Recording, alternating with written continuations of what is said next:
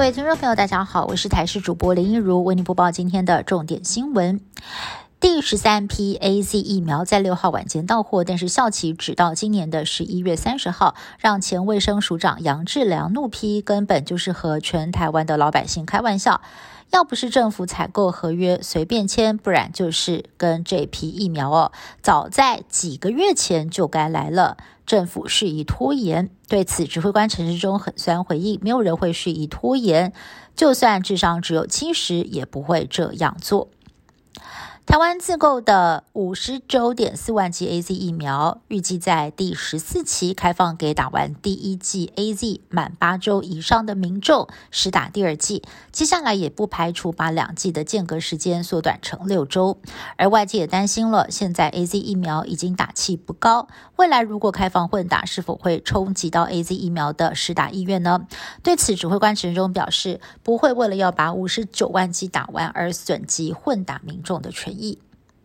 治疗新冠肺炎的中药清冠一号销售到全世界不少国家，国内也有使用在患者身上，不过呢，却没有被列入机关署的治疗指引，也没有纳入健保给付。传出近期有不少的中医诊所以分拆药物成分的方式来报账，或者呢是以上呼吸道疾病来申请健保给付。对这样的消息，有中医表示，清冠一号只是当做开药的基底，会根据症状的不同做药方的加减。一般有上呼吸道疾病的患者开药，当然能够申请健保给付。而健保署回应，目前没有稽查到有关清冠一号的虚报情况。而指挥官陈时中则回应哦，关于中药指引的效果，专家认为有值得商榷的地方。方目前暂时不会放在指引里头。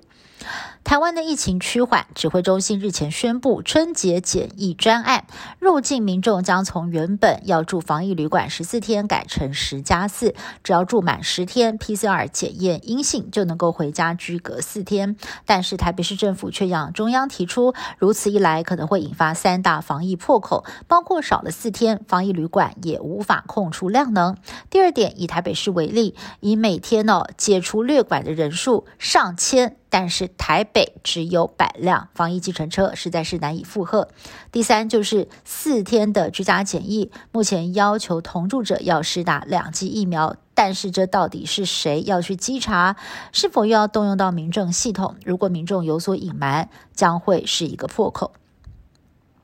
美国有一名十六岁的少女日前遭到了绑架，但是她靠着临危不乱，在汽车后座朝后车辆比出了五四零的求救手势，成功的吸引注意，才顺利的被警方救出，同时也逮到了六十一岁的嫌犯。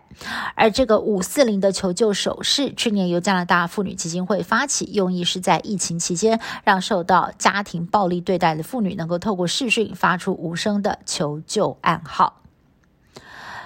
中国神舟十三号任务的三名太空人飞抵了中国的天河核心舱，更在七号完成出舱活动，历时六个小时半。而其中的王亚平更是中国航太史上首位完成太空漫步的女性太空人。而三位太空人将在天河核心舱待上六个月，这是中国大陆打造专属天宫太空站的一环。预计明年还将发射两座实验舱。